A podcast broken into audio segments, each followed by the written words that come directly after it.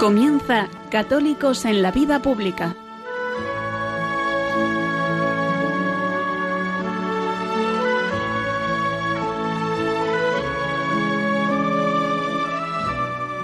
Un espacio dirigido en Radio María por Luis Zayas.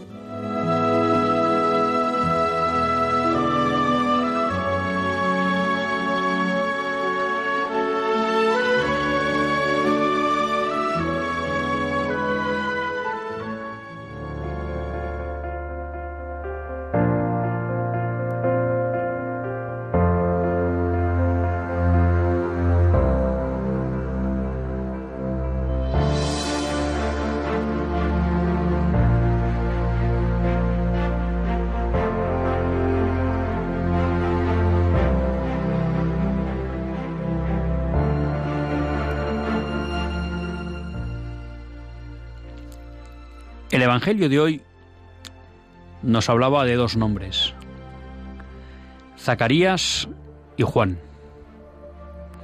El sacerdote que celebraba misa nos explicaba que de alguna manera esos dos nombres estaban separados por la novedad que suponía Cristo. Él decía que cuando a Zacarías todos le interpelaban que por qué su hijo se iba a llamar Juan, cuando nadie de la familia se llamaba así, la clave estaba en que Cristo hacía todo nuevo. Y en la medida que Cristo hacía todo nuevo, había que despojarse de ese hombre viejo, y lo hacía un poco con la figura de ese nombre viejo familiar de Zacarías, y había que acoger esa vida nueva que nos traía Cristo. Y eso es lo que reflejaba el que Zacarías se atreviera a proponer un nombre que en su familia no era tradicional. Cuando escuchaba esto al sacerdote, me venía a la cabeza que quizá era una labor que teníamos que hacer los católicos, y en especial los católicos en España tratar de dejar esas cosas que venimos haciendo de siempre y que de alguna manera nos damos cuenta que no sirven para que este mundo sea más cristiano. Que realmente le diéramos vueltas a si la venida de Cristo, que celebraremos en la noche de mañana, hace que nuestras vidas sean nuevas. Y cuando son nuevas me refiero a que sean distintas de las que el mundo nos propone. Porque como hemos dicho muchas veces en este programa, el fin de la vida cristiana es la santidad, pero en el ámbito social es el reinado social de Jesucristo, como nos recordaba Pío XI. Y eso implica en una sociedad secularizada como la nuestra, que nos preguntemos qué hay de Zacarías en nuestra vida y qué debería haber de Juan. Y todo con un solo objetivo, y es que ese niño que se hace carne, que se encarna, que asume la realidad humana, que asume todas nuestras limitaciones, que vive la vida que hemos vivido nosotros, también sea el que reine en la sociedad, el que configure la forma de vivir en España. Esa es la tarea, después de escuchar este sermón, con la que me quedaba para estas Navidades cuánto de Zacarías hay en nuestra vida. Y aquí no me remito de tradición, porque si fuera tradición cristiana es posible que mereciera la pena mantenerla, sino cuánto hay de Zacarías del mundo en nuestra vida y qué de Juan, es decir, de Cristo, deberíamos traer a la nuestra. Ojalá ese niño que viene a nacer, ese Dios que se hace hombre en nosotros, ilumine nuestra inteligencia para que seamos capaces de hacer lo que Él hizo hace dos mil años, llevar la salvación a todo el mundo.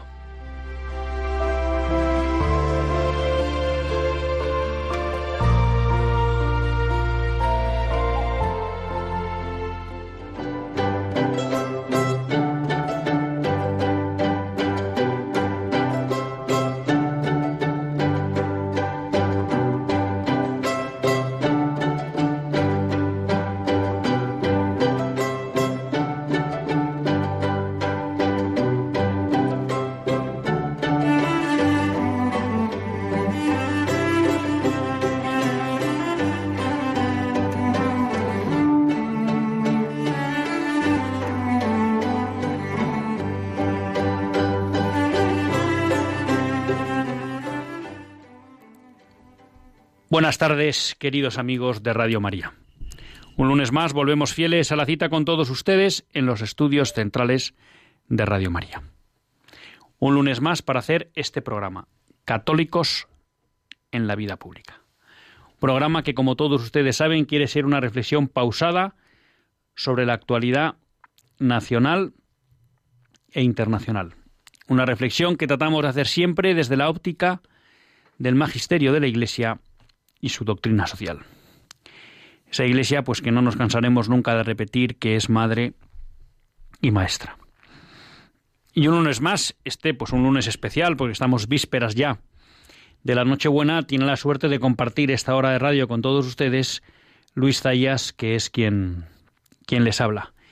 Y hoy, pues bueno, en, en, una grata compañía, en compañía de uno de los más fieles colaboradores del programa y ya pues muy conocido de todos ustedes, que no es otro que Gonzalo Dulloa, abogado en ejercicio y como todos los abogados de este programa, pues abogado de prestigio. Buenas tardes, Gonzalo. Hola Luis, encantado de estar aquí, ya casi en vísperas de Navidad. Pues sí, muchas gracias por estar aquí una vez más con nosotros y bueno, pues por la fidelidad de todo el año, aunque ya saben ustedes que las temporadas aquí van casi por curso escolar, que empiezan de, de octubre a octubre, pero bueno, es verdad que acaba, que acaba un año y pues hemos tenido la suerte de poder contar muchos lunes de este año con, con Gonzalo. Eh, la verdad, quizá, como suele pasar muchas veces, muchos temas en la recámara para, para tratar, ¿no? Si quieres, hacemos un pequeño sumario y vamos abordando pues por donde más te, te apetezca o te convenza. Eh, por un lado, bueno, pues escuchando esta mañana, no, perdón, esta tarde, eh, la pequeña homilía que hacían en, en la misa del día, bueno, me llamaba la atención esta reflexión que hacía el sacerdote sobre pues el nombre Zacarías, el nombre Juan, la novedad que supone Cristo, y entonces que de alguna manera cuando Cristo aparece, bueno, pues ya hay muchas tradiciones o que pierden el sentido, o que no tienen sentido, o que tal es la novedad que incorpora Cristo, bueno, que da pie a que muchas cosas aparezcan, ¿no? Y él lo hacía un poco contraponiendo pues el nombre de Zacarías y el nombre de Juan, ¿no? No, que podía ser un tema a, tratar un poco más si te apetece. Otro tema que a mí me parece importante era el tema de los cristianos perseguidos, ¿no? Vamos a volver a vivir unas fechas litúrgicas muy fuertes y bueno, pues yo creo que es bueno acordarse y leía noticias, ¿no? Pues de los católicos en China, leía noticias también de que más de de los sacerdotes asesinados en México últimamente, leía noticias de más de 800 ataques extremistas en África Occidental durante el 2019.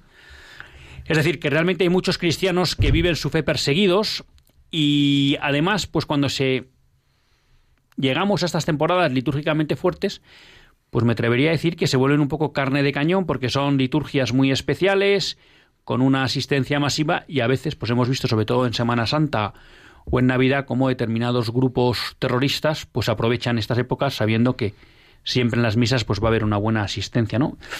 Y también en este sentido, pues en la última semana me he encontrado varias veces con la presencia de Jaume Vives en, en algunas páginas web o revistas, concretamente en la revista Misión, de carácter religioso, bueno, donde él hablaba un poco de su experiencia con los cristianos perseguidos, eh, ha estado, está acabando ya el segundo, el segundo documental sobre Irak y los cristianos perseguidos, hizo uno primero, este segundo era, la idea era volver a ver esas familias que habían tenido que abandonar sus casas por la persecución del Daesh, del ejército islámico y ver ahora un poco cómo estaban. Bueno, y él hablaba también de esa importancia, hablaba de dos cosas que me parecían también interesantes para tratar. Una, que de alguna manera en Occidente habíamos perdido la noción de que por ser cristiano podía ser perseguido, ¿no? que nos parece algo como de otra época, y él siempre lo contrapone a que hay más de 200, 300 millones de cristianos que hoy sufren persecución en el mundo, ¿no?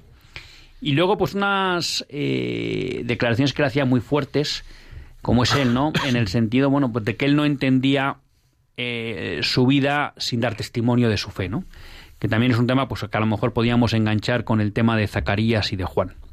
Eso por un lado. Otra cuestión que a mí me gustaría al menos apuntar, bueno, es que una de esas batallas culturales que decimos que están siempre ahí en el trasfondo de todo lo que pasa en el mundo, pues sigue siendo la batalla por la vida, ¿no? Y nos encontrábamos como en Costa Rica el presidente parece que quiere meter el aborto, casi un aborto libre por la puerta de atrás.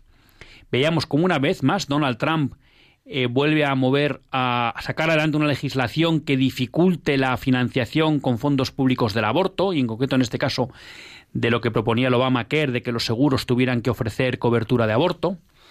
Y veíamos también, bueno, pues una noticia de una mujer que ha tenido dos gemelos síndrome de Down, ¿no? y que los ha tenido después de múltiples eh, presiones por parte del ámbito médico para que abortara.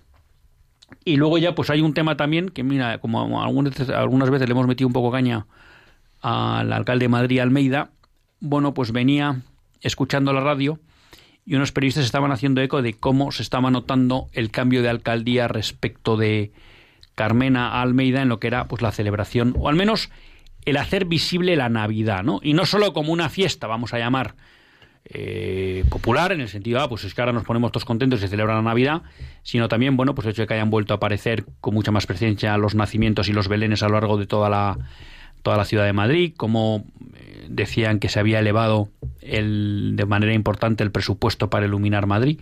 Que bueno, que alguno podría decir, bueno, ¿y esto de qué sirve? Bueno, pues en el ámbito público, en el espacio público se hace más patente que estamos viviendo un momento especial, pues yo creo que eso también ayuda a que todos caigamos mejor en la cuenta de lo que estamos celebrando y de lo que estamos viviendo, ¿no?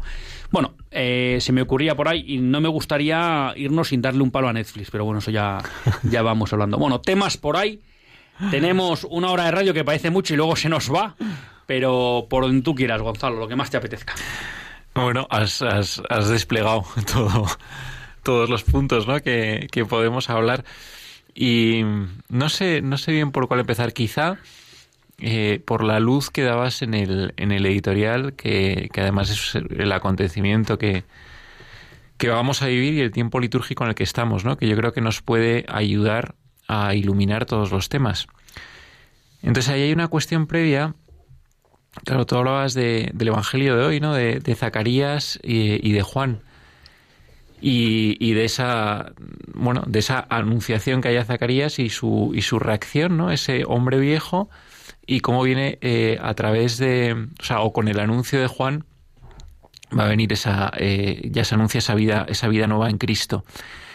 Y eso en nuestra vida de santidad y en el reinado social de Cristo. Es decir lo que lo que se anuncia es una realidad muy concreta que Cristo viene y, lo digo porque todos los temas que, has tocado, no sé, no sé cómo saldría hoy en, en, las noticias, más allá de, cómo reaccionamos ante este acontecimiento cada uno, ¿no? Pero es ese anuncio eh, se nos vuelve a hacer y es un tiempo litúrgico que tiene una que tiene una relación profunda con la realidad. Es decir, es real que Cristo viene, es real que Cristo eh, se encarnó y que en este tiempo litúrgico quiere nacer en nuestro corazón y, espera una acogida. Entonces, muchos de los temas que, has tocado, yo creo que son eh, palabras de profecía hoy en día de esa reacción ante, ante la venida de Cristo a nuestros corazones y a, y a, nuestra, y a nuestra sociedad y cómo se acoge o cómo se le rechaza, ¿no?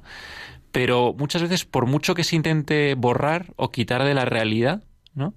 Nosotros tenemos una, relación con la realidad y la realidad está ahí y no construimos la realidad nosotros interiormente como muchas veces nos, nos quieren hacer creer, ¿no? Y creo que eso es una cosa muy, una, una primera reflexión muy importante. Es verdad que Cristo ha venido, es verdad que Cristo viene, es verdad que Cristo va a venir, ¿no? Eh, de ahí con lo que dices, primera palabra profética, los cristianos perseguidos, especialmente en Navidad. Porque Cristo viene se le persigue porque mucha gente le rechaza. Y eso es año tras año. Y por mucho que se intenten eh, cargar el, sacerdocio, o por mucho que se intente desplazar los cristianos de muchos lugares, o por mucho es año tras año, hay una iglesia perseguida, hay una iglesia necesitada, hay una iglesia eh, que, se la persigue. Con eso que contabas también de, de, de Llama Vives, ¿no? De, de, de, ese testimonio, ¿no? La iglesia perseguida nos anuncia que Cristo viene y que Cristo es perseguido.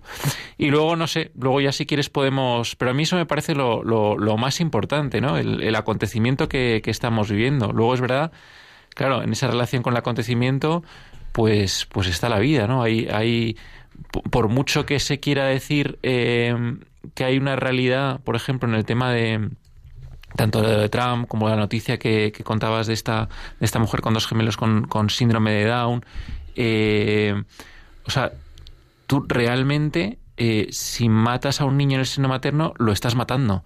Eh, y si no, esos niños están, están naciendo, ¿no? Y ahí detrás, pues bueno, mm, bueno, ya termino porque me estoy liando un poco. Pero lo más importante me parece eso, cuál es nuestra reacción en nuestro corazón si esperamos a Cristo, a, Cristo que venga, y luego cómo Dios nos habla en los, los, acontecimientos, ¿no? O sea, cómo lo recibe el mundo y cómo lo recibimos nosotros. Claro, eh, sacabas el tema de mm, de que Cristo viene y hablabas también un poco como de esa primera anunciación, por decirlo así, ¿no? Que se produce a Zacarías. Y, ahí me venían varias reflexiones a la cabeza, un poco también tratándome en cierta medida como de aplicarlas a mí, ¿no? Mm, decías, Cristo ha venido, viene y vendrá, ¿no? Y la pregunta que me hacía es, ¿me lo creo? ¿Nos lo creemos? Y claro, ahí sí ves dos cosas. Una, que hay gente que se lo toma en serio. Y para mí eso sería el ejemplo de los cristianos perseguidos, ¿no? Eh, no cabe en cabeza humana que nadie soporte una persecución como están su, bueno, que pone en riesgo tu vida y que en muchos casos acaba con tu vida, si realmente esos cristianos perseguidos no se tomaran en serio esto que tú dices de que Cristo viene, ¿no? Por tanto, eh, vemos que la iglesia perseguida es una manifestación real de que hay gente en el mundo que se toma en, eh, en serio el mensaje de la Navidad, ¿no? Cristo viene. Y por otro lado, aunque parezca mentira, hay otros que se lo toman en serio, que son los que le persiguen. ¿No? Porque si eh, estos que. Mm, eso de perseguir a los cristianos sin más, bueno, es que se toman en serio que estos tíos dicen un poco como Herodes, ¿no? Oye, joder, que, ¿cómo? Que, que ha nacido el rey de Judea aquí, que me va a quitar el trono, pues me cargo a todos los niños menores de dos años, ¿no? O sea, Herodes también se lo tomó en serio. Y, y vemos que hoy en nuestro mundo también hay muchos Herodes que se toman en serio que Cristo viene, ¿no? Y en ese sentido también, bueno, pues lo vemos en los cristianos perseguidos. A mí la noticia de, México, pues es impresionante que están muriendo muchos sacerdotes.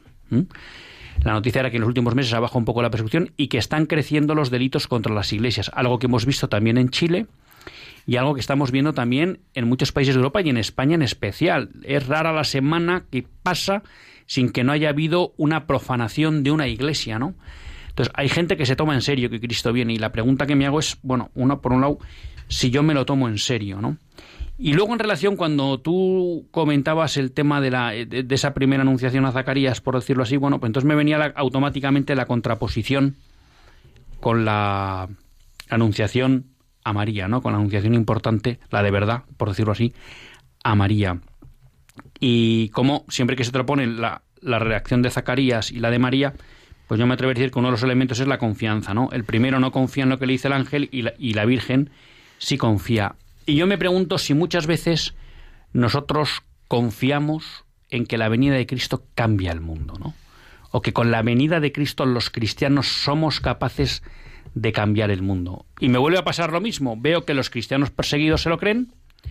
Veo que hay gente que creo que ataca manifestaciones de la Iglesia Católica o profana templos porque se da cuenta de que eso puede cambiar el mundo, pero me da la sensación de que en general los cristianos occidentales no confiamos en que la venida de Cristo nos ayude a transformar este mundo, ¿no? Y quizás es eso algo de ese hombre viejo que hace pues que realmente no seamos capaces de, de cambiar el mundo, ¿no?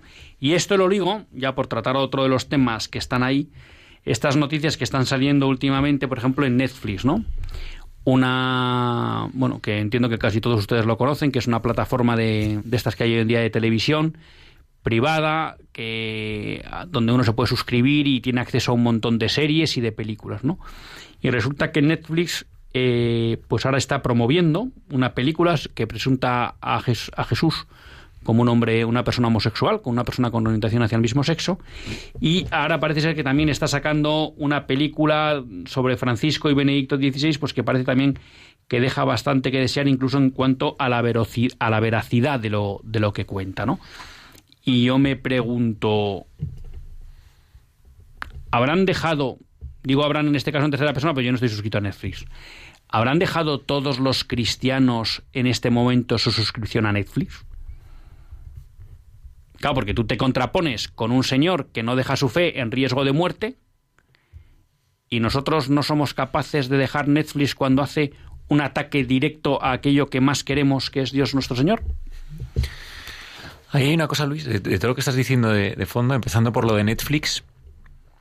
Claro, eh, ¿qué quiere decir Netflix eh, con esa serie más allá del, ataque eh, blasfemo y, y, que hiere cualquier sensibilidad, ¿no?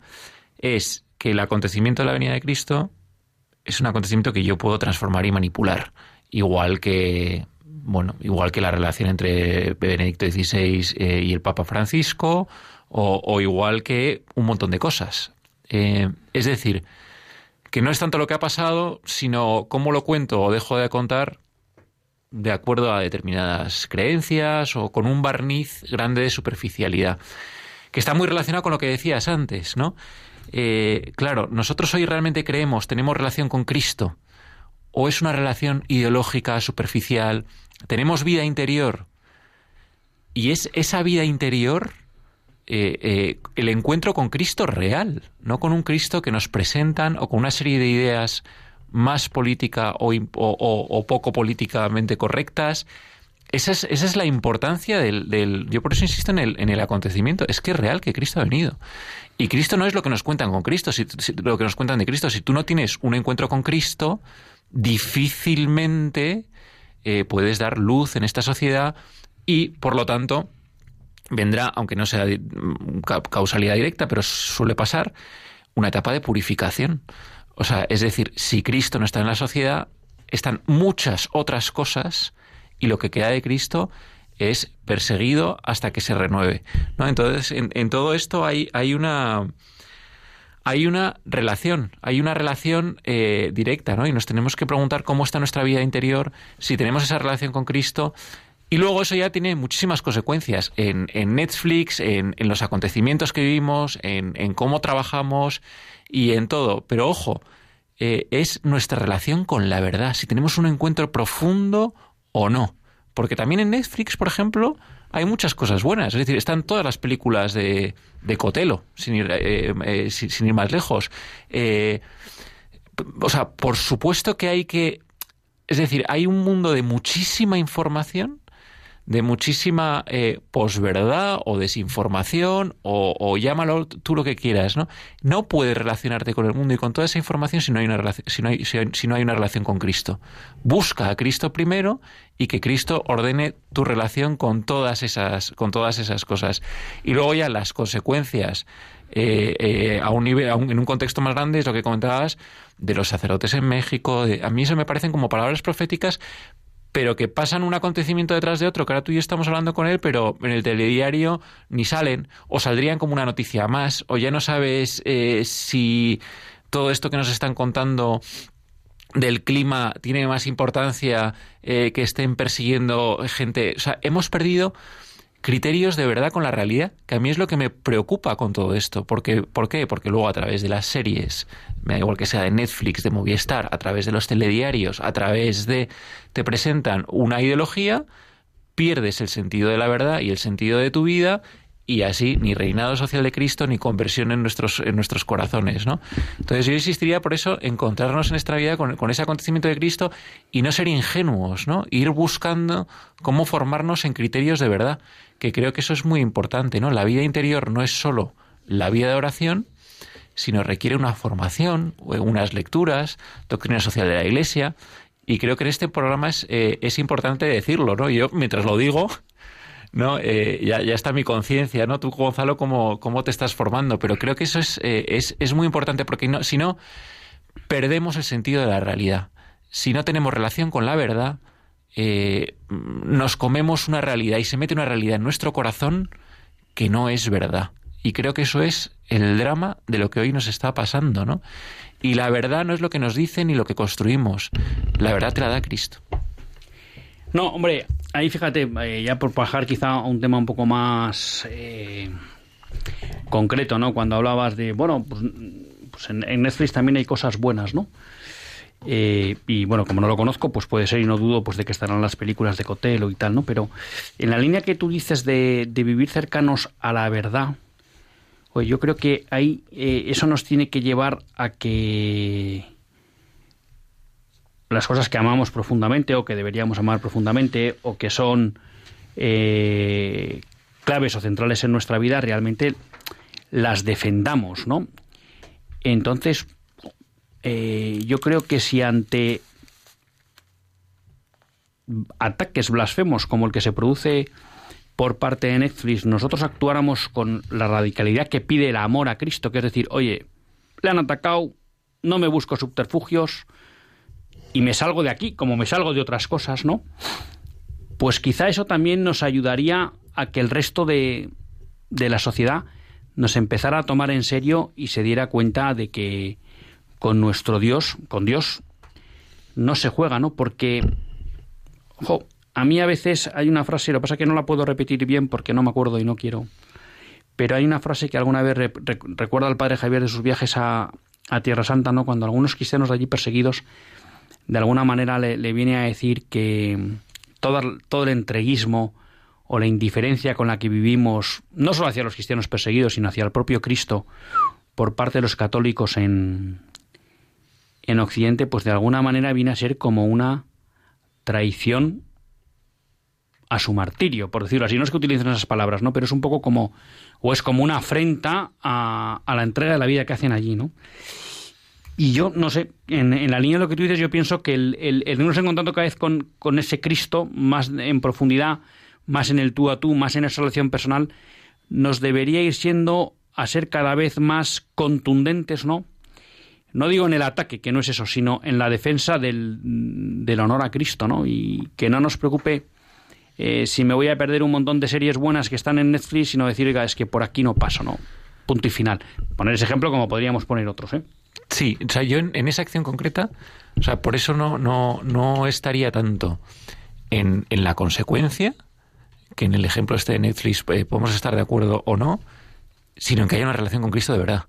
Entonces, eh, eh, el amor es lo que te permite rechazar y cortar Netflix o rechazar y cortar determinadas compañías o, o, no sé, no dejar de ver Netflix, pero, que, pero mandar una carta a todo el mundo diciendo que esta barbaridad, que no puede permitirse que... O sea, luego en el, en el discernimiento concreto eh, eh, bueno, ahí pueden haber diferentes opciones y podemos estar de acuerdo que con determinadas cosas simplemente se corta y punto.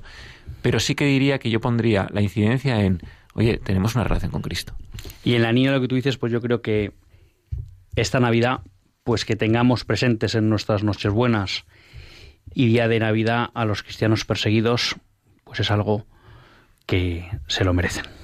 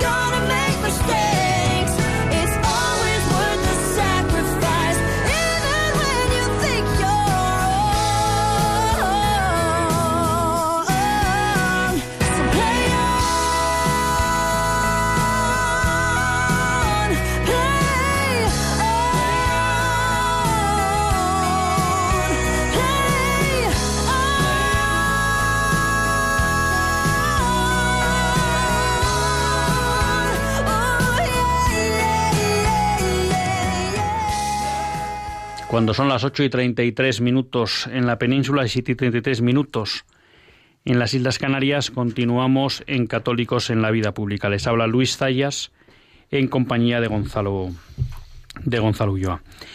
Eh, me ha hecho gracia porque repasando algunos papeles que me había traído aquí, leía una noticia de que el Congreso de Brasil cita formalmente a Netflix para que dé explicaciones sobre la película Blasfema sobre Jesús. Claro, a mí me parece impensable, desgraciadamente, que unas autoridades públicas españolas pues atrevan a tomar esta, esta medida, ¿no? Pero bueno, me congratulo que en Brasil por lo menos haya diputados preocupados sobre las blasfemias a, a nuestro Señor Jesucristo. Teníamos algunos temas en, en cartera, ¿no? Una vez más, bueno, vuelve al programa, bueno, porque es una batalla que está ahí permanentemente, a veces de una manera escondida, otras veces de una manera más presente o más pública, lo que es la batalla por la, por la defensa de la vida, ¿no? Y porque la incultura de la muerte, como dice nuestro buen amigo, bueno, se me ha ido el nombre, nuestro buen amigo, pero ya me vendrá a la cabeza, eh, Íñigo Bustos, pues se imponga, ¿no? Y surgían tres noticias, cuatro noticias, eh, en relación con este tema que nos hacen ver que es una batalla que no ceja, ¿no? Y de ahí el mérito pues que tienen cantidad de asociaciones pro vida en España y en todo el mundo que siguen ahí siempre en ese frente de, de batalla. Una primera es la que les decía de que Trump, bueno, pues ha promulgado una legislación que va a dificultar que a través del Obamacare se pueda financiar, sobre todo a través de los seguros, la cobertura del, del aborto. Una segunda es que hay una queja de la Conferencia Episcopal de Costa Rica porque el eh, presidente está tratando de sacar una legislación para aprobar por la puerta atrás un aborto casi libre. Luego eh, hay una denuncia de que una empresa en Estados Unidos prueba fármacos abortivos en mujeres de África. Eh, bueno, pues aquí se juntan dos temas, ¿no? Uno, bueno, como permanentemente eh, se están desarrollando por parte de la industria farmacéutica a medicinas abortivas, ¿no? Y como, pues, yo me atrevería a decir que prácticamente hoy la gran mayoría, yo sé que leer bien los prospectos, pero prácticamente la gran mayoría de lo que se llaman hoy anticonceptivos son o pueden tener efectos abortivos, ¿no? Y aquí tenemos como además, pues esto se une que utilizamos a África como banco de pruebas, ¿no? En el fondo, eh, todos estos que nos venden que van a África a defender la dignidad de la mujer, bueno, pues al final lo que le hacen es utilizarlas como cobayas y una vez que estén seguros que una vez que hemos probado en África que esto no genera efectos secundarios, pues ya lo llevaremos a Occidente, ¿no? Una vez más el maltrato por parte de este nuevo orden mundial a el continente negro, a África. Hemos hablado de Costa Rica, Trump, ah bueno, y luego está la noticia de esta mujer que bueno, pues que ha sido capaz de salir, de seguir adelante con un embarazo con dos niños gemelos síndrome de Down, a pesar de las presiones que tuvo para que abortara, ¿no? Que es otra de esas, eh, igual que la de las farmacéuticas, otra línea de batalla un poco que está a veces oculta, pues esa presión que muchas veces desde ámbitos sociales o médicos se ejerce sobre las mujeres para que no apuesten por, por la vida. A mí, sobre todo de todo esto, un tema que, que me sorprende mucho es Trump, ¿no? Porque es una y otra vez. Y yo me atrevería a decir que casi cada dos meses tenemos una noticia más grande o más pequeña de pasos que va dando Trump. Incluso a veces con la dificultad de poder revertir una legislación que ya está en vigor y que no consigue mayorías para revertirlas, pero él se empeña en buscar mecanismos que permitan al menos limitar los daños. Y yo creo que eso es un ejemplo para darnos cuenta de eso que decía Obama, aunque parece que lo está haciendo Trump, que es que si quieres, puedes que sí se puede, ¿no? Y para mí choca con la pasividad y las permanentes excusas de casi todos los políticos españoles, por ejemplo, en la cuestión de la defensa de la vida o de la protección de la sociedad ante la imposición de la ideología de género. No, es que no se puede. Bueno, pues creo que Trump es un ejemplo permanente de que si se quiere, se puede, se buscan, que tiene que haber voluntad política. No, si hay voluntad política, ya vas caminando. Totalmente, Luis. En el caso de Trump, además, eh, yo la verdad eh, no sé su convicción personal, pero desde luego, fíjate, me lo voy a llevar a otro ámbito. Eh. O sea, denota inteligencia política el, el hacer eso. Porque la vida es una verdad tan evidente que aunque hoy en día sea eh, políticamente incorrecto defenderla, y según lo estoy diciendo me, parece, me está pareciendo una atrocidad lo que estoy, lo que estoy diciendo, a medio largo plazo es la gran batalla. Y es que en dos telediarios, en dos generaciones o en, en una generación le das la vuelta. ¿Pero por qué le das la vuelta? Porque es que no hay verdad más evidente que una vida. O sea, es, es, es impresionante, ¿no? Y con el ejemplo de esta mujer teniendo los dos gemelos síndrome de Down, se ve.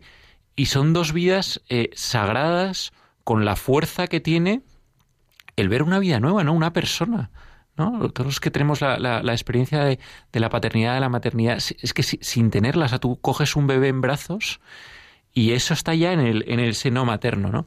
Entonces yo vuelvo a la reflexión de cómo hemos deformado eh, y enturbiado la, verdad para que realmente podamos pensar de otra manera en, nuestra sociedad eh, es, brutal y en todos estos ejemplos eh, se ve muy, muy claramente, ¿no?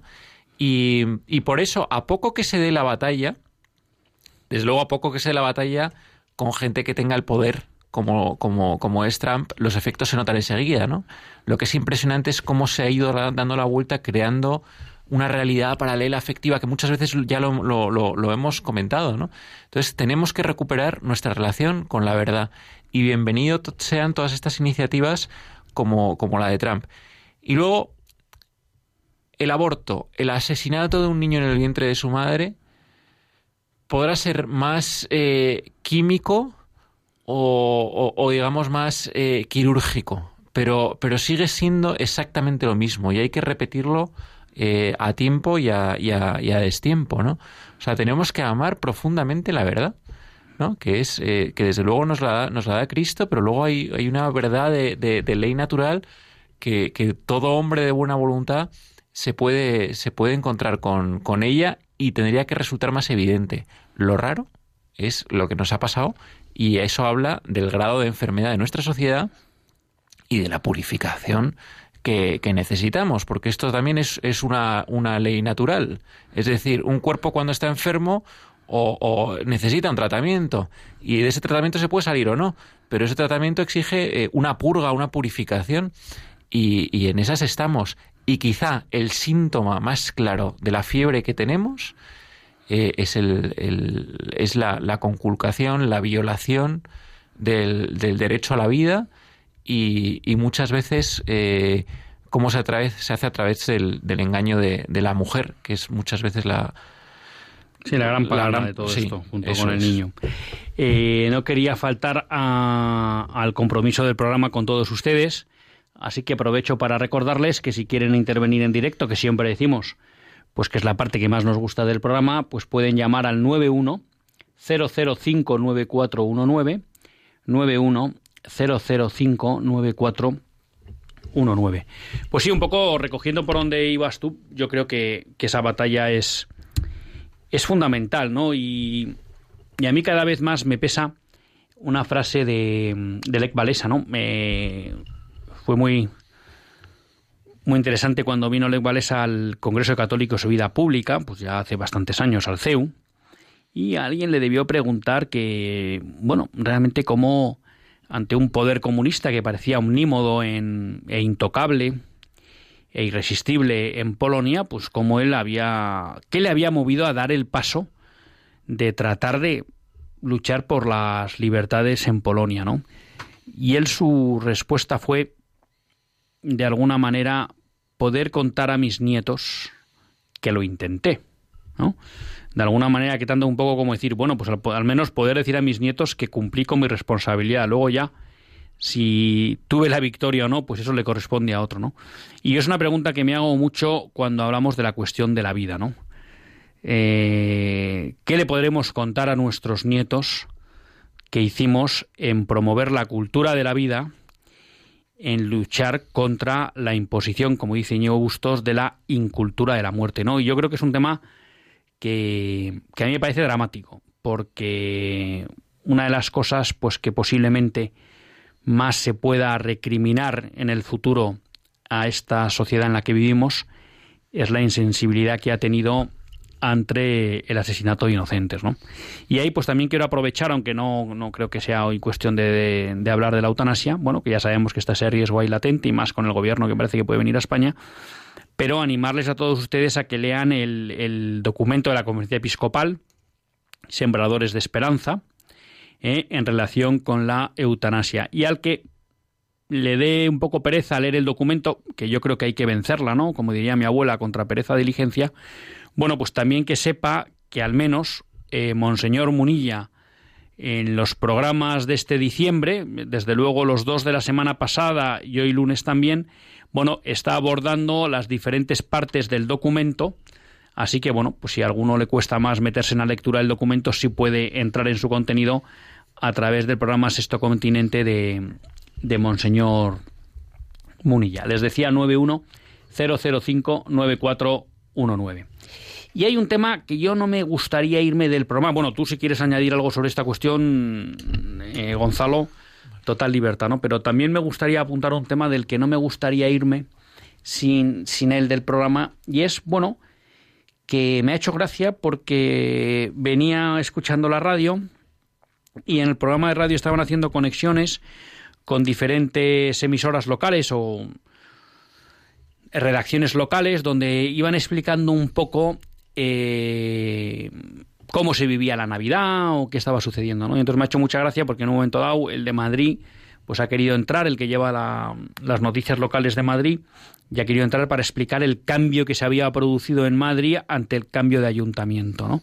Y explicando cómo había crecido la iluminación en la ciudad, cómo habían tenido una presencia muy notable los belenes a lo largo de toda la ciudad, cómo se les había dado más realce, incluso uno pues, también recogido con la bandera española, incluso que parece que la que la cabalgata de Reyes pues va a ser cabalgata de Reyes y no se va a utilizar para segundos usos o mensajes, porque me parece que es un reflejo, y ahora vamos con Ana de Sevilla, de que cómo la actuación de las autoridades públicas pueden favorecer o no la permanencia, por un lado, de las tradiciones cristianas y que luego esas tradiciones cristianas ayuden a recristianizar la sociedad, aunque no sea el objetivo que se está planteando el alcalde, ¿no? Pero me parece que ahí es importante porque creo en general el pensamiento católico, sobre todo cuando se se mm, vuelca hacia lo que debe ser la actuación del católico en la sociedad, yo creo que infectado por el liberalismo ha caído en la trampa de la neutralidad de las instituciones y yo creo que eso es un poco traposo. A ver si nos da tiempo a debatirlo, pero vamos a dar prioridad a nuestros oyentes. Ana, buenas tardes. Feliz Navidad. Hola, buenas tardes. Feliz y Santa Navidad. Nada, simplemente decirles que, bueno, escucho el programa siempre que puedo y, les agradezco muchísimo porque creo que es una de las cosas que, que nos falta hoy mucho a los católicos, que siento que, que a veces eh, nos quedamos en la parte espiritual, en el crecimiento espiritual, cosa que está muy bien y que es esencial, ¿eh? no digo que no, pero luego nos falta mm, esa parte de el Evangelio tiene que impregnar la vida social y la vida política y nos da miedo. O sea, yo siento que hay mucha gente... Ahí, Ana, le hemos perdido. ¿Me han perdido? Ahora, ahora, ahora lo escuchamos mejor. Sí, ha habido un momento que se ha ido como la cobertura. Vale, que eso, que, que hay gente que yo siento que, es como no se puede mezclar política y religión, y efectivamente no hay que mezclarla, pero la fe, el Evangelio tiene que iluminar la vida social y la vida política. Y por eso les agradezco muchísimo este programa, porque creo que da mucha luz en, bueno, pues eso, en lo que es la doctrina social de la Iglesia, que por desgracia creo que para muchos católicos es muy desconocida. Eh, totalmente de acuerdo en todo lo que estás diciendo hoy sobre la vida, sobre, sobre cómo los políticos, pues, si tuvieran voluntad real de hacer el bien pueden ir buscando la manera, dentro de que creo que el sistema en España al menos, ¿eh? bueno, y en gran parte de Occidente, pienso que lo que falla es el sistema en sí, eh, porque no puede estar sometida eh, a la voluntad de la mayoría, decidir lo que está bien y lo que está mal. Hay cosas en la parte opinable, sí, pero hay cosas de ley natural que, pues eso, como la vida, ¿no? No se puede decir por voluntad de la mayoría que se pueden par, no. Matar está siempre mal.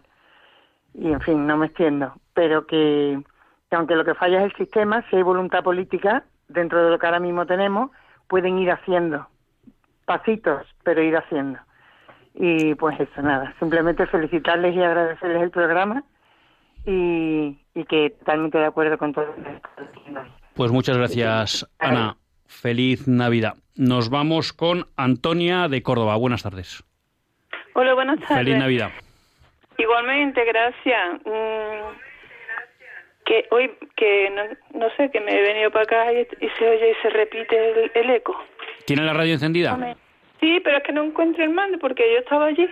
Bueno, Nada, mire, que es que yo llamaba porque mm, el programa me encanta, siempre lo escucho y todo, pero yo lo que veo es que mm, se va siempre a la superficialidad un poco, no sé, yo creo que de vez en cuando también había que profundizar un poquito más en las causas, porque yo creo que mm, tampoco con decir ahora, mira, este delito por aquí, todo, ahora estamos todos los días escuchando los actos de estos de sacrílegos que, que hacen por todas partes y nos limitamos nada más que a decir eso, ¿no? Cuando eso viene desde el odio a la fe que hay, mmm, en el, vamos, incrustado en la política ya, pero desde no ahora, desde la Revolución Francesa. Entonces yo creo que el nuevo orden mundial y todo eso, que, que está que está que no se habla casi nada de y yo creo que todo todo eso viene de allí, ¿no? Pues eh, Antonia le tomó la palabra. Eh, trataremos de ser un poco más profundos o de ahondar más en las causas de eso, porque creo que usted tiene razón, no estamos aquí para quedarnos en la superficie, y creo que por donde usted apunta, pues tiene mucha razón, ¿no? Eh, vivimos cada vez en un mundo más secularizado, más anticristiano, que efectivamente en la política cada vez más predomina una actitud anticristiana, y que no cabe duda que dentro de ese nuevo orden mundial, pues uno de esos pasos es que la presencia cristiana desaparezca. Eh, nos vamos con José Antonio de Madrid. Buenas tardes, José Antonio. Buenas tardes. Mire, yo eh, soy hijo de militar y mi padre decía, hijos, nos decía a todos los hermanos, eh, en esta vida hay que ser mitad monje y mitad soldado. Y no olvidéis una cosa, entonces en aquello, eran aquellos años famosos del hambre, y entonces mm, siempre nos alertó, y yo cada día he la razón y creo que hoy es el culmen de lo que le voy a decir, que es que decía, mirar, hay una cosa que no se ve, que no se sabe dónde está, que, que bueno, es una cosa, llamémoslo como queramos, porque es algo, eh, una secta, dice que es la masonería, dice que eso es lo que controla y verdaderamente es lo peligroso, no que ahora estamos de derecha, de izquierda, de azul, de rojo, no, la masonería.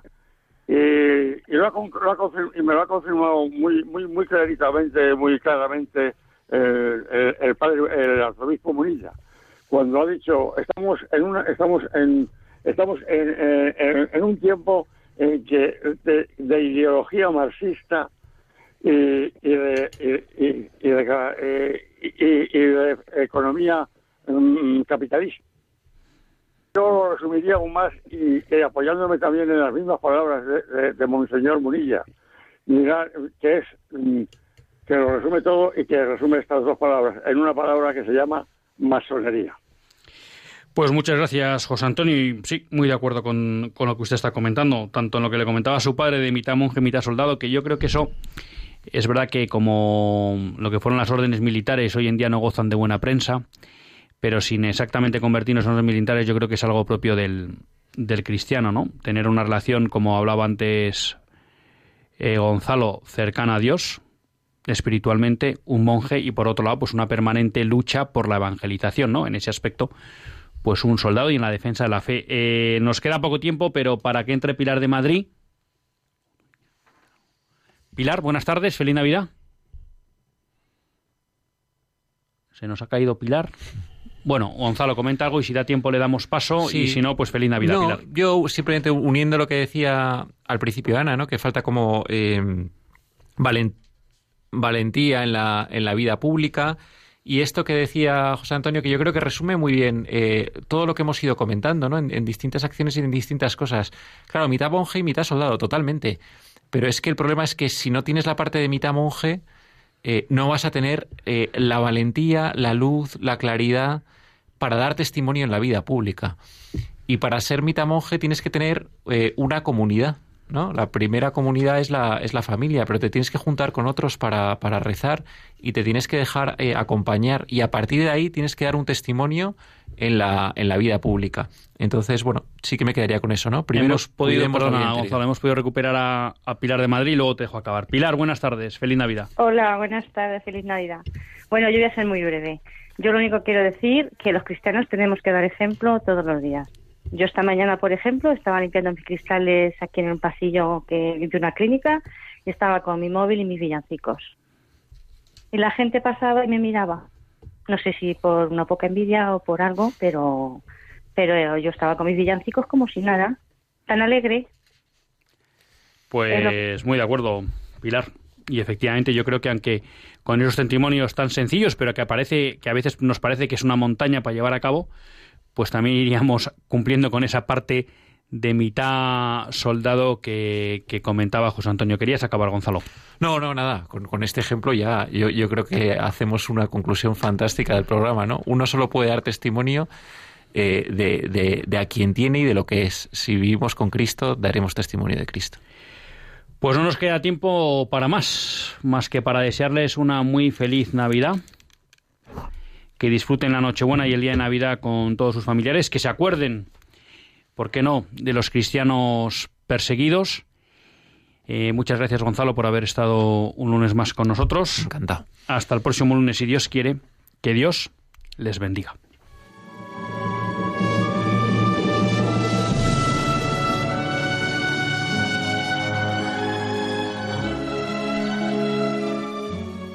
Así concluye Católicos en la Vida Pública, un programa que dirige Luis Zayas.